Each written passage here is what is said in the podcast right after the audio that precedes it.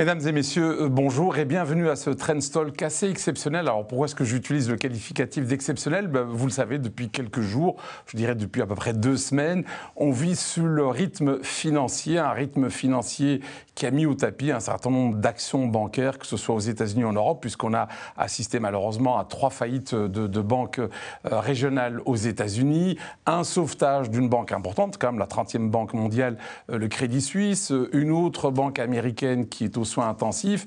On a vu aussi que la Banque centrale européenne a augmenté ses taux d'intérêt d'un demi pour cent, que la Banque américaine vient de faire la même chose de 0,25%. Donc il y a énormément de choses qui se placent, euh, je dirais, sur la planète finance. Et donc pour en parler, nous avons non seulement un acteur, un observateur de choix.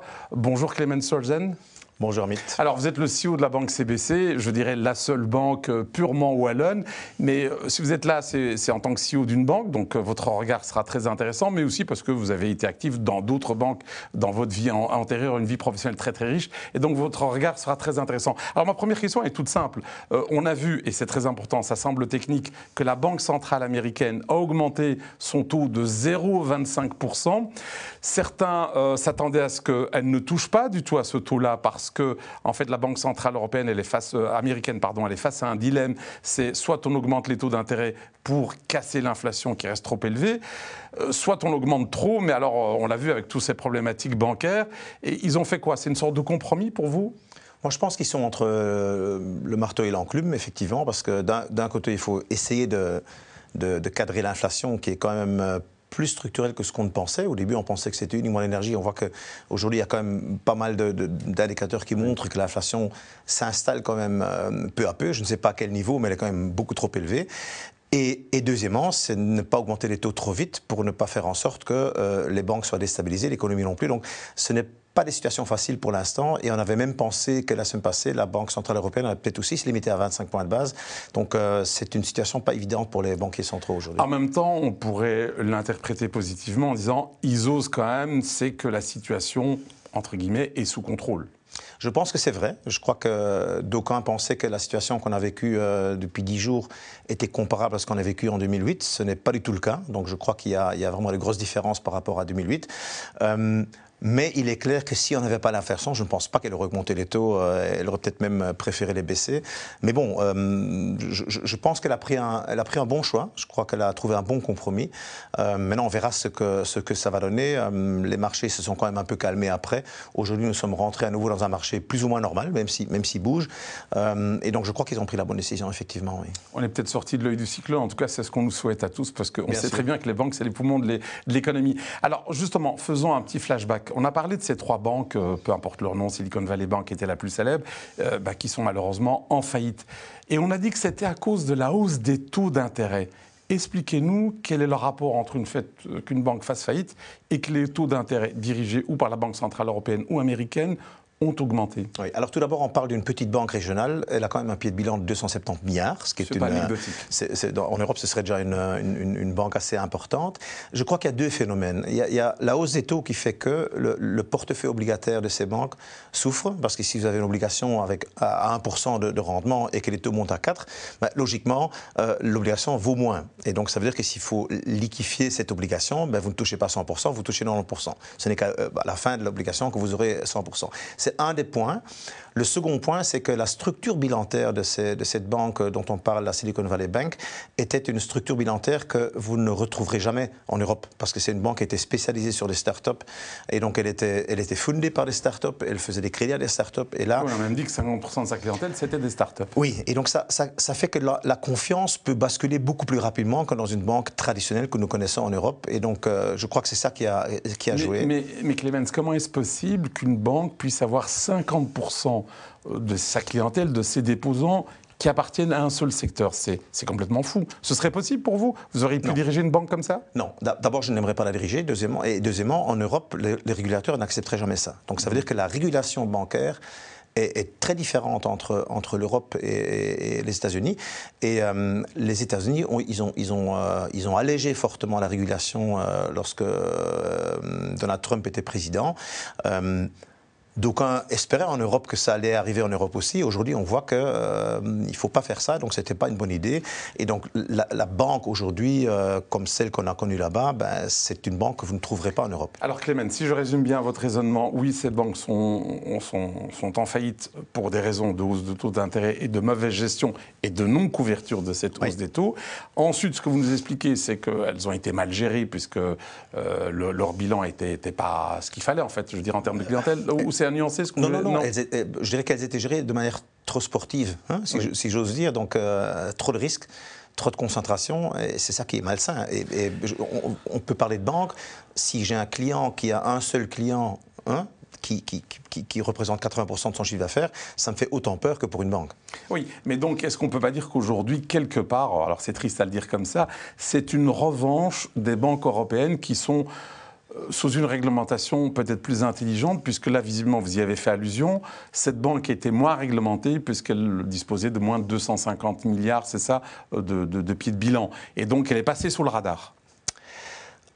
Il n'y a peut-être pas de radar. Je, ah, ne connais pas la législation américaine, mais je pense qu'il n'y a pas de radar. Euh, alors, je, reste humble hein, par rapport au, terme revanche que vous utilisez. Pourquoi? Parce que n'oublions quand même pas que les banques sont en, contact régulier entre elles pour les transferts de paiement. C'est très simple. Si, si, un de mes clients fait un paiement vers une autre banque, j'ai un compte là-bas, eux, ils ont un compte chez moi. Donc, ça veut dire qu'on est quand même en interdépendance. Donc, il ne faut jamais se réjouir quand une banque euh, a un problème.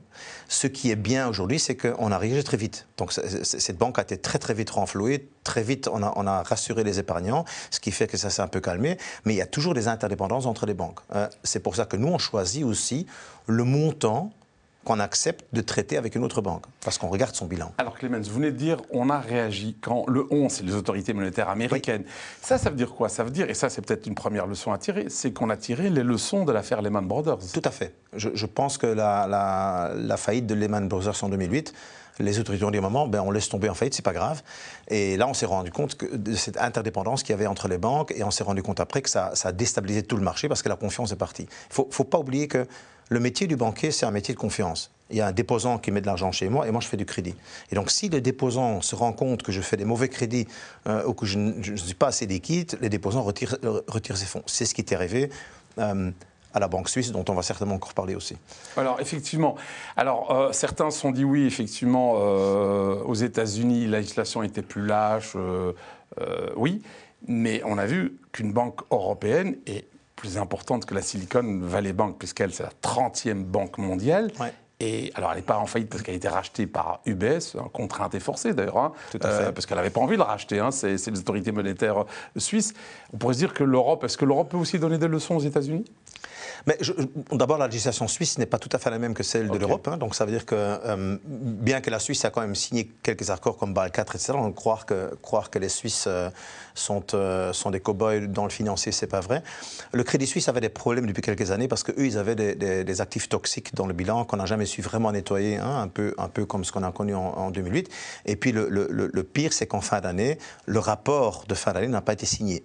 Pourquoi? Parce qu'il y avait des, problèmes dans la comptabilité, des problèmes de, recouper certaines choses. Et donc là, tout d'un coup, et très, très vite, la confiance euh, est ébranlée parce qu'on s'est dit, ben, si la banque n'arrive pas à produire des chiffres corrects, ça nous embête beaucoup.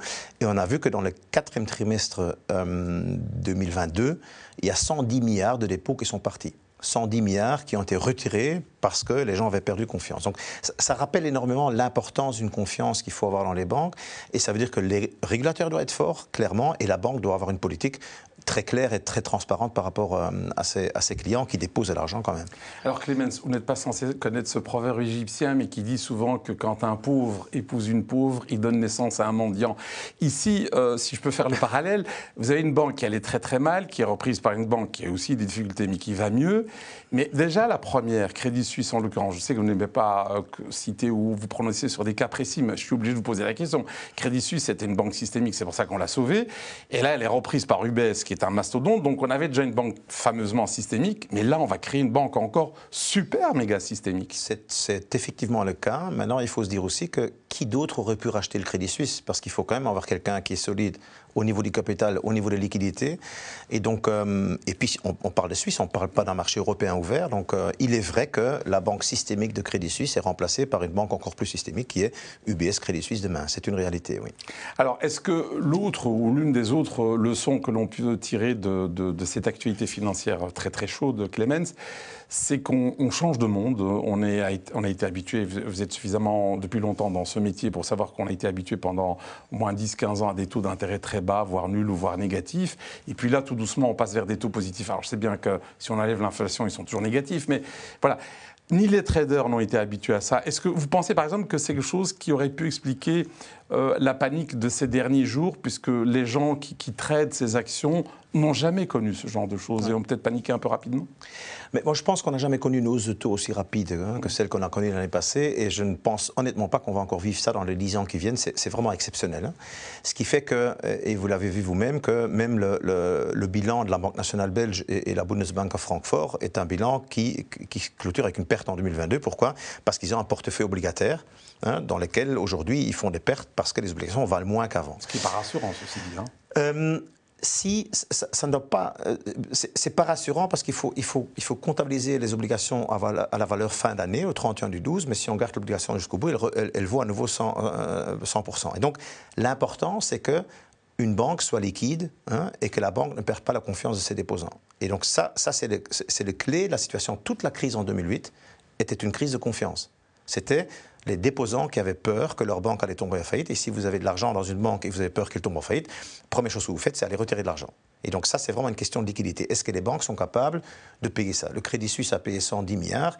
Je ne suis pas certain qu'il aurait pu encore payer 200 milliards supplémentaires. Il n'avait pas assez de liquidité pour ça. Mm. Donc ça, c'est la partie la plus importante. Et les banques nationales jouent un rôle important là-dedans. Finalement, le bilan de la Banque nationale au niveau d'un résultat annuel n'est pas important. Ce qui est important, c'est qu'elle assure la stabilité et qu'elle a aussi assez de poumons pour dire j'attends la fin des obligations pour retrouver 100%. Donc, ce qui a fortement changé, ce sont les, ce sont les, les taux d'intérêt qui augmentent très fort et qui font les, que les portefeuilles des banques ne suivent pas aussi rapidement. Mm. On a toujours dit, on aimerait bien que les taux remontent un petit peu parce qu'on a souffert pendant des années des taux négatifs, mais ça a été d'une rapidité qu'on n'a jamais connue dans le marché, honnêtement. Oui, c'était la question que j'aurais voulu vous poser. Vous venez d'y répondre en partie. C'est que pendant des années, les banques se sont plaintes des taux d'intérêt qui étaient très bas, qui vous empêchent de faire votre métier. C'est-à-dire vous récoltez de l'argent à un certain taux, vous donnez un certain taux, puis vous le remplacez à un taux plus élevé ailleurs. Et donc, ces taux d'intérêt qui augmentent, normalement, c'était une bénédiction pour vous. Oui, donc c'était la situation qu'on a connue avec des taux négatifs était difficile pour les banques. Pourquoi? Parce que euh, d'abord, nous étions euh, obligés de rémunérer les livrets à un taux positif, même si c'était que 0,11 euh, aux consommateurs, mais l'argent nous coûtait euh, moins 0,60, donc on perdait l'argent sur le livret. En plus, en Belgique, il y a une taxe bancaire sur le dépôt, donc on perdait plus ou moins 80 points de base sur un livret, ce qui était très embêtant, et ça a duré quelques années. Donc on a perdu de l'argent sur les dépôts.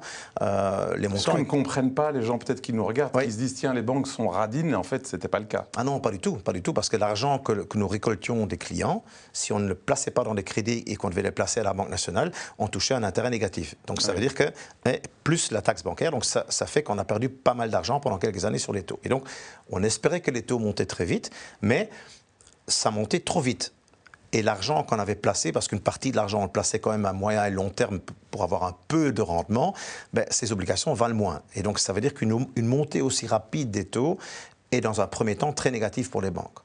Maintenant, ce que nous espérons, c'est qu'à un moment, les taux vont se stabiliser. À ce moment-là, les portefeuilles se renouvellent. Et, et dans 2-3 ans, ça ira mieux. Alors, on a beaucoup parlé euh, des États-Unis, de la Suisse. Forcément, c'était l'actualité. Merci d'avoir répondu à mes questions. Maintenant, venons-en à votre propre banque, la banque CBC, que vous dirigez depuis quelques années. Comment vous, vous gérez cette hausse des taux? Alors, euh, on la gère, on la gère euh, plus facilement peut-être que les banques dont on a parlé, parce que la spécificité de CBC, c'est que chaque euro qui est placé par les épargnants chez nous ou par les sociétés est réinvesti en crédit. On a un bilan extrêmement équilibré. C'est vraiment, comme vous l'appelez, la banque à papa, parce que euh, on a un pied de bilan X et, ce pied de bilan, il est fait de dépôt, il est fait de crédit. Donc ça veut dire que nous ne sommes pas aujourd'hui et par le passé non plus, euh, contraints d'aller chercher des placements entre guillemets plus risqués. On fait en fait notre métier traditionnel, on récolte et puis on, on fait du crédit. Donc ça veut dire quoi? Ça veut dire qu'aujourd'hui, les taux que nous pratiquons pour les crédits ont fortement augmenté. Et j'en veux pour preuve les prêts hypothécaires qu'on faisait il y a encore un an et demi à des taux de 1% sur 20 ans fixes, nous ne sommes pas loin des 4 aujourd'hui. Ce qui fait que euh, les gens pourraient se, pourraient se dire qu'on a, on a une marge plus élevée, mais ce n'est pas vrai. En fait, c'est les, les, taux du marché qui font en sorte que nous sommes obligés de, suivre. De, de, suivre. parce que quand on fait un taux à 20 ans fixe, on doit le garantir dans le marché. Parce que si euh, je garantis un taux pendant 20 ans, je n'ai pas de placement de 20 ans. Donc je dois couvrir quelque part et donc cette couverture est assez chère aujourd'hui. Et donc ça veut dire que pour le consommateur, euh, le crédit devient plus cher. Pour les entreprises, le crédit devient plus cher, euh, alors que les marges restent les mêmes pour nous. Alors, crédit plus cher pour euh, le particulier, pour les entreprises. Alors, tenant compte de ce qu'on a dit ici, la première partie de cette émission, on se dit qu'on a évité la case récession aux États-Unis, peut-être qu'on ne l'évitera pas à cause de ce qui vient de se passer. On se doute bien qu'en Europe, on va être un peu fébrile, on ne sait pas ce qui va se passer. Est-ce que ça veut dire pour vous, en tant que patron de banque, que vous allez être, vous et vos équipes, plus sélectifs, et quand je dis pas seulement la CBC, les autres, dans le choix des dossiers de crédit? Je ne crois pas qu'on sera plus sélectif. Je crois que les clients vont être plus sélectifs. Donc ah on, on, voit par exemple ici au mois de février, la production de prêts hypothécaires dans le marché wallon a baissé de 40%. Et ce n'est pas parce que les banques ont refusé des dossiers, il y a moins de dossiers. Donc les, les, les consommateurs se disent, avec un taux pareil, et en plus, parlons des, prix des matériaux, etc., euh, construire une maison, aujourd'hui, coûte beaucoup plus cher qu'il y a un an, et donc, je n'ai pas envie de le faire. Donc, ce n'est pas une sélectivité au sein des banques, c'est plutôt une sélectivité au niveau des investisseurs. Donc, vous êtes en train de nous dire que ce sont les consommateurs ou les entrepreneurs qui sont en mode pause alors, je ne dis pas qu'ils sont en mode pause. Quand, quand, je regarde notre production en crédit professionnel, elle est identique à 2020-2019. Donc là, on n'a pas encore vu une baisse. On le voit clairement dans le, marché du résidentiel, euh, où la hausse des taux joue un petit peu, mais je pense que ce qui joue surtout, c'est la hausse des, matériaux. Et donc c'est ça qui est un peu inquiétant, c'est que l'inflation qui était au départ entre guillemets, expliquée comme une inflation qui était uniquement liée à l'énergie, on voit qu'aujourd'hui, cette inflation devient plus structurelle. Le, bois a augmenté, l'aluminium a augmenté, le verre a augmenté. Donc, ça veut dire qu'une maison qui coûtait 450 000 euros à la construction euh, il y a un an et demi, et aujourd'hui il coûte 550. Alors ça, ça veut dire, vous allez me dire euh, que vous n'êtes pas un politique, vous êtes un banquier, votre rôle c'est de prêter de l'argent aux gens qui en ont besoin. Est-ce qu'on peut en tirer comme conclusion que l'accès à la propriété va être de plus en plus difficile pour en tout cas une bonne partie de la population? Je pense que oui. Euh, il faut dire aussi que l'action de la Banque nationale, c'est ça. Donc si la Banque nationale augmente les taux, c'est qu'elle veut ralentir l'économie. C'est une, une, réalité parce qu'elle veut éviter l'inflation. Et donc en augmentant les taux, elle espère, elle espère qu'on consomme moins et qu'on investisse moins. Donc ça paraît paradoxal, mais c'est la réalité. Parce que le rôle de la Banque nationale, c'est contenir l'inflation. Mmh. Et donc ça veut dire que tant que l'inflation est élevée, ils, peuvent avoir l'impression de devoir augmenter les taux. Et dès que vous augmentez les taux, on voit que l'économie ralentit. Jusqu'au jour où l'inflation rebaisse, et puis après, on relâche à nouveau sur les taux. Et donc ça signifierait quoi Que la Banque nationale, quelque part, estime ou estimerait que le marché immobilier est un petit peu surévalué, ce serait une manière, alors ce serait peut-être dans un an, deux ans, de calmer les prix de rendre plus accessible effectivement l'immobilier aux, personnes, euh, aux primo-accédants notamment Je ne pense pas. Je, ne pense pas que la Banque nationale euh, augmente les taux uniquement pour le marché immobilier, elle le fait pour tout. Et donc ça veut dire que tout crédit professionnel et résidentiel va être plus cher. Et donc, historiquement, on voit que chaque fois qu'on augmente les taux, l'économie se ralentit. Alors, ils doivent trouver la bonne balance entre euh, récession et, gestion de l'inflation, ce qui est très compliqué aujourd'hui. Euh, nous espérons qu'avec euh, avec le calme qui s'installe tout doucement sur le marché énergétique, que ça va se faire. Mais on voit maintenant l'inflation qui arrive, parce que parfois l'inflation arrive six mois plus tard parce que les, gens qui, produisent des produits ont payé plus cher. Il y a en Belgique encore deux phénomènes supplémentaires, c'est l'indexation des salaires, parce que l'indexation des salaires, qui qui est très bien pour tout le monde, fait que les produits augmentent aussi. Parce que si celui qui produit un, même un produit alimentaire, ben, s'il doit payer 10% plus en salaire, ben, il va devoir vendre plus cher. Donc ça veut dire que l'inflation s'auto-anime hein, dans cette situation-là. Et si je reviens au marché des maisons résidentielles, euh, et ça c'est un peu dommage en Belgique, il y a une différence énorme entre la Wallonie et la Flandre. Quand un jeune couple wallon achète son premier immeuble, il doit payer 12% et demi de, de droits d'enregistrement. En Flandre, c'est 3.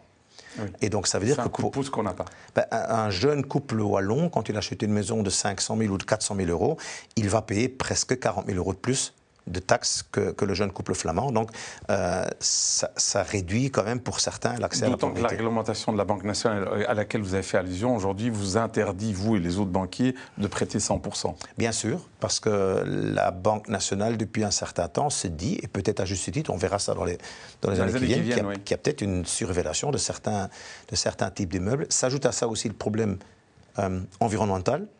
Donc, est-ce que les maisons avec un PEB A vont garder leur valeur, probablement oui, même augmenter, mais les maisons qui ont un PEB F ou G vont probablement être beaucoup plus compliquées à vendre. Parce que les gens qui les achètent savent très bien qu'il faut investir rapidement beaucoup d'argent pour les rendre euh, efficaces au niveau de l'énergie. Donc nous sommes un peu dans une situation... Euh, charnière un peu. Un peu charnière, oui.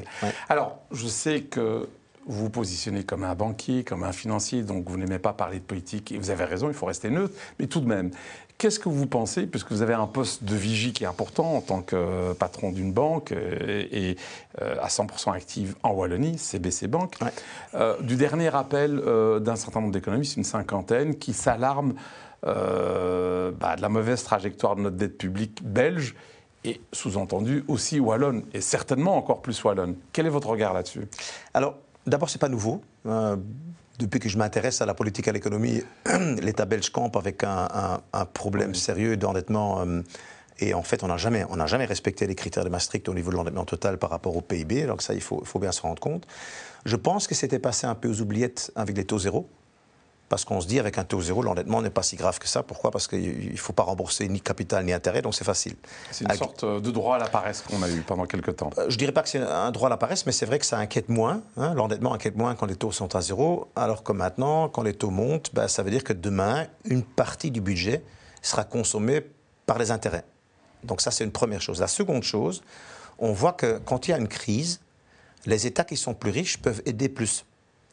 Hein, lorsqu'on voit les plans qui sont faits par certains États pour euh, aider l'économie, etc., ben, il faut avoir un peu de réserve et avoir un endettement qui est plus faible. Hein. Si je donne l'exemple tout à l'heure de, des 12% et demi lorsqu'on achète une maison, ben, si la région Wallonne demain veut dire on, se met au niveau de, de, la Flandre, ben, ça coûte beaucoup d'argent et si on est déjà fort endetté, c'est compliqué. Donc, comme pour, une, comme pour une entreprise, je crois que l'endettement trop élevé à un moment, à un moment, entraîne la conséquence d'une incapacité d'investir.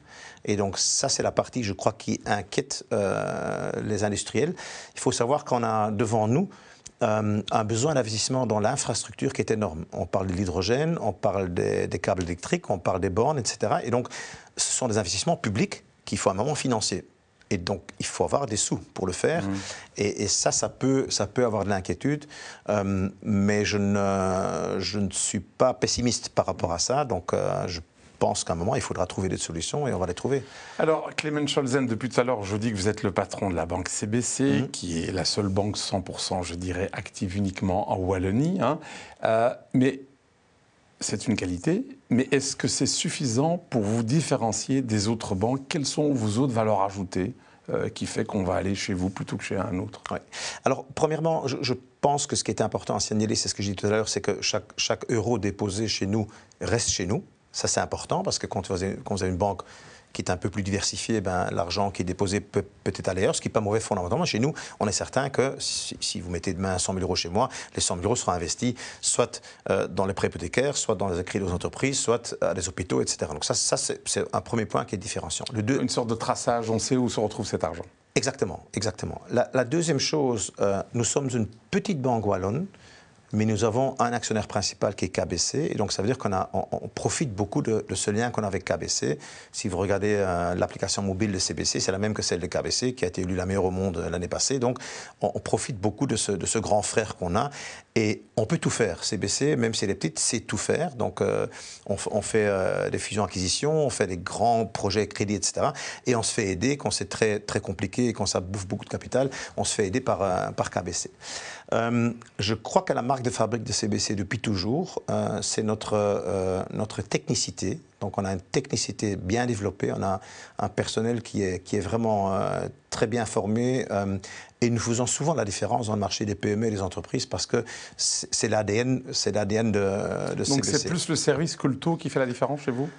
Non, je crois que le taux est important. Il ne faut, pas, faut pas se leurrer. Mais euh, vous savez, nous sommes aujourd'hui dans une situation où euh, on a beaucoup d'entreprises wallonnes euh, où le patron est atteint par la limite d'âge et où on discute beaucoup de la succession, de la transmission. Et donc là, il faut être, beaucoup plus technique que quand on parle d'un taux simplement. Et là, mm-hmm. là je crois qu'on est, on est bien spécialisé.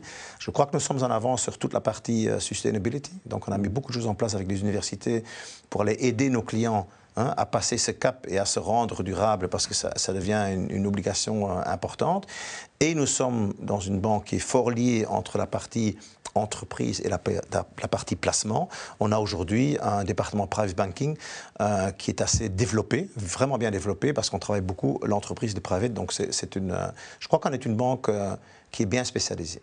Alors vous parliez tout à l'heure, il y a quelques secondes, du fait que vous essayez aussi de de développer en tout cas les investissements liés à l'économie durable, circulaire et autres. Mais j'ai envie de vous poser la question, et votre banque, est-ce qu'elle-même, en tant qu'entité, est-ce qu'elle est durable? Est-ce que vous allez atteindre à un moment donné la neutralité au niveau carbone?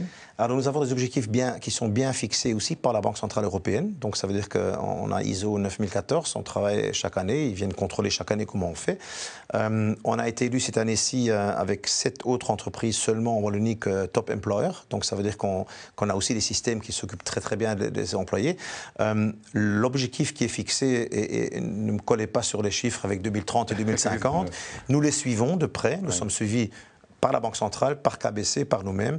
Et le jour où il faudra être euh, carbone neutral, on le sera, oui, certainement. Alors, c'est une question à laquelle vous n'allez pas échapper, euh, Clément, c'est l'intelligence artificielle. On a beaucoup parlé, on en parle depuis des années, mais elle s'est rendue, je dirais, euh, euh, maintenant présente partout suite à ChatGPT, donc cette appli, si je puis dire, de OpenAI. Qu'est-ce que vous, vous en pensez? Puisque quand on regarde ChatGPT, on a l'impression qu'un tas de métiers risquent de disparaître y compris dans les médias, mais certainement peut-être aussi dans votre banque. C'est quelque chose qui vous inquiète ou pas, ou vous le voyez plutôt comme un allié? Alors très clairement, je le vois comme un allié dans notre métier. Hein. je, ne peux pas m'exprimer sur d'autres métiers. Euh, je le vois comme un allié parce que nous avons lancé euh, il, y a, deux ans maintenant euh, notre service qui s'appelle Kate. Donc c'est un chatbot hein, que les gens peuvent utiliser via, les clients peuvent utiliser via le mobile. Et donc c'est un système qui est euh, où, l'immédiateté est, vraiment importante. Donc, à 3 heures du matin, on peut poser des questions euh, à, Kate qui va utiliser les datas que nous avons sur les clients protégés au sein de la banque pour aider les clients à trouver des réponses. Aujourd'hui, notre chatbot qui est basé sur l'intelligence artificielle a une autonomie de, 20, euh, de 58%. Donc ça veut dire que ce, chatbot peut répondre à 58% des, des questions des clients. Je prends un exemple vous vous faites arrêter par la police et on vous demande votre certificat d'assurance, vous demandez à Kate et Kate le montre. Ah, fantastique. Et, donc, ce sont des choses qui facilitent la vie du client, qui permettent au client de ne pas devoir rester collé au téléphone parce que personne ne répond, ou qui permettent d'avoir des réponses euh, après journée, quand ils le veulent. Et nous sommes, sur deux ans, passés de 25% à 58%. Et l'objectif, c'est qu'on passe à 70% cette année-ci d'autonomie. Donc, ça veut dire que les clients qui ont une question sur leur propre situation à la banque pourront passer par Kate et ils auront la, réponse de manière immédiate. Alors ça, c'est des questions entre guillemets simples. Mais si je veux un prix hypothécaire, je veux savoir si j'y ai droit ou pas, en fonction de mes revenus, comment je fais? Alors sur le site web, il y a des simulateurs qui disent voilà ce qu'il faut, etc. Et les simulateurs vous donnent une réponse, mais qui n'est pas, qui n'engage pas la banque. Nous faisons aujourd'hui entre 15 et 20 de nos prêts hypothécaires via le mobile. Hein. vous m'auriez dit ça il y a 5 ans, j'aurais dit euh, c'est impossible. Donc ce sont des gens qui encodent leurs données sur le mobile dans une application hein, et on leur donne une réponse dans les 40 heures. Donc vous l'encodez avec vos revenus, la quantité empruntée, etc. Et dans 48 heures, en deux jours, en deux jours vous arrivez vraiment, la maison est à vous. Et après, je dois juste exciper mes documents, montrer que je, touche vraiment ce, salaire. Après, il faut télécharger les documents hein, et, il faut les envoyer. Ce que nous faisons, parce qu'il y a toujours le côté humain qui compte pour rassurer, on a un call center qui rappelle les clients en disant on a reçu vos données, euh, tout est complet, on a, on a, on a regardé, c'est bon.